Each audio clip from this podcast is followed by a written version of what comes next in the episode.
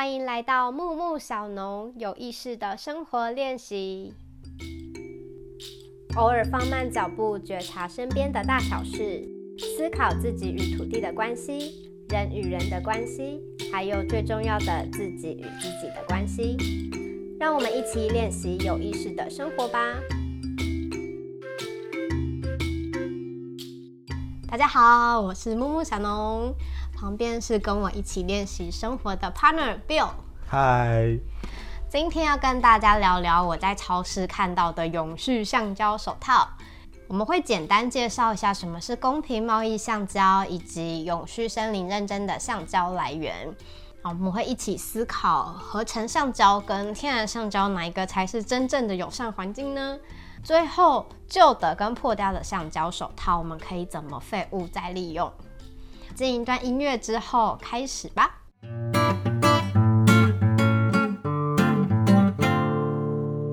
嘿，Bill，我今天在超市看到这个永续橡胶手套。哦，我原本已经拿了另外一个夹式手套，但是我后来看到这个 Sustain 看起来很环保，sustain，然后价格也没有比较贵，所以我就买了这个。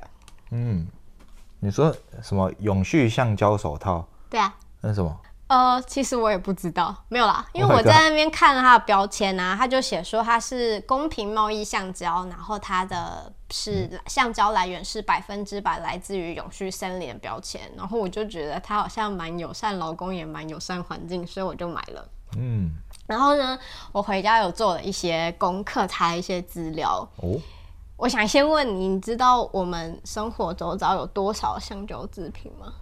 很多啊，橡胶是吧？对，轮胎，嗯，没错，轮胎就占了百分之七十的天然橡胶的产量的用量。橡胶雨靴，哦，对，嗯，对，没错。然后还有就像手套啊、保险套，是吗？对，那不是塑胶？保险套是天然乳胶做的，哎呦，还有一些医疗用品等等。啊，鞋子、鞋垫的部分其实也是用还蛮多橡胶的。Timberland，嗯，刚好你提到这个牌子，我们其实生活周遭有很多大品牌都已经开始采用永续森林的天然橡胶。有一个二零一九年的报告就有写，呃，像是你刚刚提到的 Timberland 的鞋子、Hunter 的雨鞋、The North Face 的运动品牌，还有 H&M 等等，他们都已经开始使用永续森林的橡胶了。刚才有提到说公平贸易橡胶是不是？那是什么东西啊？嗯，公平贸易橡胶的话，其实我们先讲橡胶产业，它其实全球大概有两千万的人，他是依赖橡胶产业为生。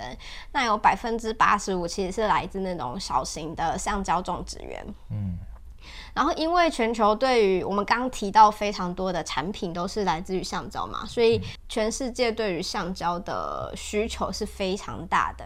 那国际的橡胶价格其实波动也很大，那常常会是很低的收购价格，然后会让第一线的生产者他其实会陷入贫困，他们就必须要用更长的工时才能换取他们适当的金钱报酬。嗯，所以。呃，公平贸易橡胶协会就是因为这样子产生的，它目的是在企业跟劳工之间去推广公平贸易，然后去改善橡胶生产者工作还有是他生活条件。那如果是加入这个呃公平贸易协会的成员呢，他必须要用公平合理的价格去收购橡胶，嗯、而且他在每收购一公斤的橡胶就要多支付零点五欧元，然后这个零点五欧元就是一个基金。它可以就是，呃，用这样的基金去改善他们的生活，譬如说，呃，送小孩去上学啊，嗯、然后改善他们的水资源，或者是购买新工具等等。哦，好像蛮有意义的。嗯嗯，那你刚提到永续森林认证跟橡胶有什么关系？嗯。它这边的永续森林认证指的是 FSC，它是森林监管委员会，然后它是国际公认，其实认证程序蛮严格的一个永续森林认证，非营利国际组织。公平贸易橡胶协会，它里面用的天然橡胶，它一定要是来自于这个永续森林认证的木材。所以，呃，其实你在不同的产品上面有看到 FSSC 的标志，就代表说它这个产品它用了木材或是树木衍生品，例如说天然橡胶，它是来自于次森林或是人工种植的森林，它不是来自于原始林。那像刚刚提到的嘛，就是因为全球对于天然橡胶的需求非常的庞大，那橡胶树林它其实是人工造林，它在同一个区域种植很多的橡胶树，那它其实已经严重挤压到原始林，还有甚至是亚马逊雨林的面积。嗯，好像蛮严重。嗯，但是其实，在橡胶产业里面，我看到一个数据是说，合成橡胶的用量，它其实现在已经慢慢超过没有。不是慢慢超过，它已经远超过天然橡胶了。它其实合成橡胶的比使用比率占全球橡胶市场的需求量大概百分之六十左右。哦，那么多。嗯，但是因为全球对于橡胶的需求量非常大，一一直上升。有一个报告就显示说，预计在二零二四年之前，平均每年都还会再增长百分之三。百分之三是多大呢？它意意思就是说，它最多需要在一个奥地利国土大小面积的橡胶林，它才有办法去满足这样子增长的需求。嗯，那你说那个 FSC 啊，它要怎么去保护森林呢？它这一个非营利国际组织，它其实不仅仅是说保护森林这件事情，它其实蛮实际的。它主要是强调森林的永续利用。因为其实我们现在生活中对于木材或是树林衍生品的使用，你不能说说说停就停嘛，我们还是有必须继续砍伐树木的需求。那它这个永续森林的概念，它其实是在强调是环境生态、经济开发还有社会发展这三者的平衡。嗯，比如说它会去规定，你每砍伐一棵 FSC 林地的树，你要在呃，规划的时间之内再种回四棵树哦，这么划算？呃，对，它其实就是一个让它可以继续永续经营。嗯，因为我觉得其实永续的概念，它就是在你要怎么去适当的去使用资源，然后去维护它，然后你可以让这个森林的资源一直可以被使用下去，但是不会匮乏。嗯嗯。所以现在 FSC 的认证，它其实是蛮有商业价值的。大家可能消费者也会知道说，哦，我看到这个就代表说它是一个来自永续森林的一个嗯来源。我买这样产品好像就是蛮友善环境。就像我看到那个永续嗯橡胶手套，我因为看到它是哦永续森林，我就嗯好，就觉得好像很环保，我就买了。嗯，然后所以其实。因为它的商业价值，很多业者都会去认证它，然后所以开始就会有一些业者他会去砍伐天然林，然后去人工造林，去获取 FSC 的认证。嗯，这样很不合理吧？因为这样会造成天然林更大的破坏啊。哦，所以他们呃改了一些规定，在一九九四年之后，天然林地转为人工种植林的呃业者。这这样子的林地，FSC 是不给予认证的。嗯嗯，那就最好。那你说这个橡胶手套它可以被分解吗？其实蛮好问题。我我买了之后，我其实一直以为好像很环保，对，就是好像可以被分解。但是其实我认真查了一下，它虽然。它是里面含有天然橡胶的成分，但是其实，在呃橡胶手套的制成过程当中，它其实还是会加很多化合物在里面，嗯，可能是增加它的使用性啊，或者是耐热、耐油，还有一些酸碱值等等的，嗯，所以其实这个永续天然橡胶手套是不能被 分解的啊，好惨哦，对，那他。这样子其实就这个怎么跟环保有关系？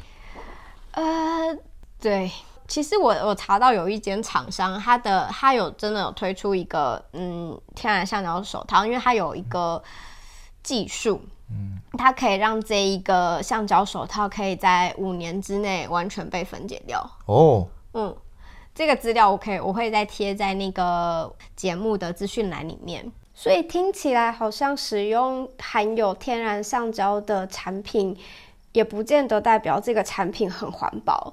除了你要追溯到源头，就是它的呃树林的永续性，还有以及它之后的加工是不是有加了一些化合物等等。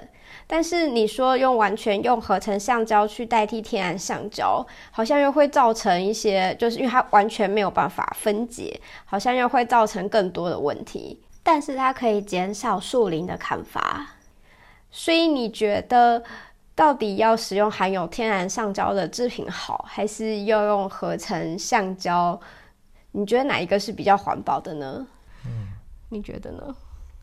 我觉得哦，嗯，天然橡胶的话，可能是因为有去遵循循那个 FSC 的它的规则，还有公平贸易的那个原则的话，我我可能会在选择上去做。虽然它不见得真的比较环保，可是我会选择就是嗯，对环境更友善一点，或者对社会友善，对社会友善，对啊，嗯。嗯，至少去尽到自己作为一个人的责任，一个人，对，其实我觉得这个讨论就是。其实环保这件事情，它就不是非黑即白的二元对立论。嗯，感觉就是我们要想的是，如果说我们在现代的生活里面，我们很难去避免去使用那些不可以被生物分解的东西。其实到处都是吧，衣服、裤子、电脑，嗯，其实很多东西都是没有办法被生物分解的。那我们可以怎么去做，才能让呃环境的负担变小？嗯。嗯，我觉得我这边有三个想法。第一个是我们可以去思考产品的来源，就像我们这次提到的，来自于永续森林的天然橡胶。嗯，它的来源是呃比较友善环境的，或者是其实呃现在有一些回收。橡胶的制品，例如说，他会呃拿那个回收的橡胶原料去做环，再去做环保轮胎，或是再去做环保鞋垫。那这个就是我们可以在购买的时候可以去思考，可能可以去支持这样子的产品来源。那第二个的话，是我们在购买新的产品之前，我们要去思考一下。我们到底有没有买这个东西的必要性？嗯，或者是我们真的要买的话，那是不是可以到二手商品店去看看有没有我需要的东西？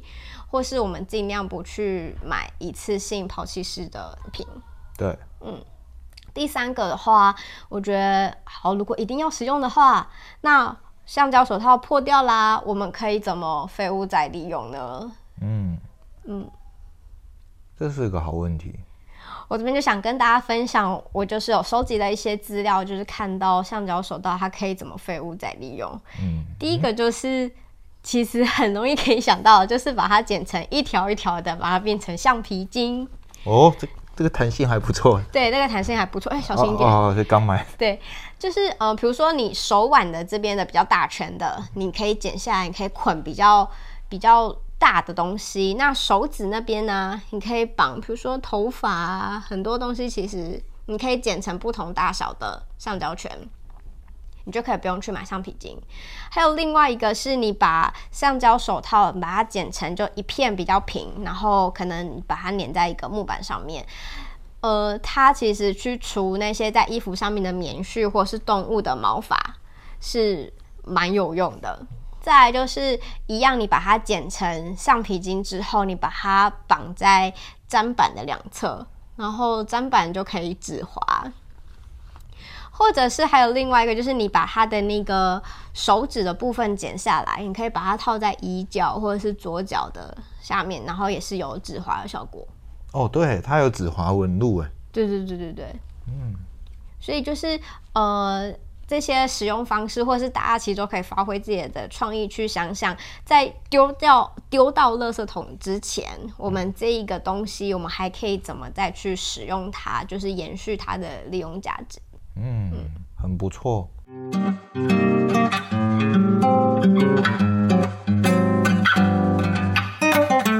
我发现就是我们这选的这个看似天然环保的东西。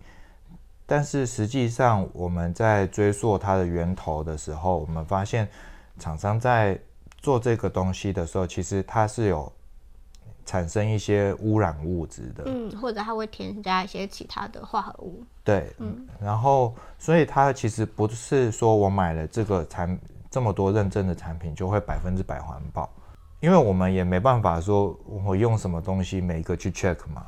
所以我觉得我们应该是要换一个观念，就是我们要在一百分之间跟零分之间去选择，呃，合乎我们心理价值的一个分数，然后去对这个环境好一点。嗯，的确，因为我们真的无法做到百分之百不伤害环境。嗯，那所以我们在零分的。不环保跟一百分的非常环保不伤害环境之间，其实我们还是有很多灰色地带可以去做一些对环境友善的选择。正确。嗯，其实我们生活周遭有非常多的产品，那其实都是来自于不同的原料啊，不同的产业。那我们没有办法去一次了解所有的产业，它每一个对于环境有什么影响，对于生态有什么影响。但是我们其实可以从，就是比如说每一次不同的消费经验里面，我们可以慢慢的去了解不同的产业，然后去把这些我们学到的小知识，可以落实在生活里的每一次的消费选择里面。嗯，就当一个练习。对。所以呢，嗯，希望这一集的讨论可以带给你们一些不同的想法，还有对于橡胶产业一个初步的认识。嗯。知道你们喜欢今天的内容吗？你可以在 Facebook 或 IG 上面追踪木木小农，就可以得到更多其他我分享的影片和文字。也欢迎你截图这集的节目，tag 木木小农木木 Eco Life，跟我分享你的感想，或者私讯我，跟我分享你生活中的大小事哦。节目的内容和参考资料都会放在我的网站木木 Eco Life.com。邀请大家跟我一起练习有意识的过生活，下次见喽，拜拜。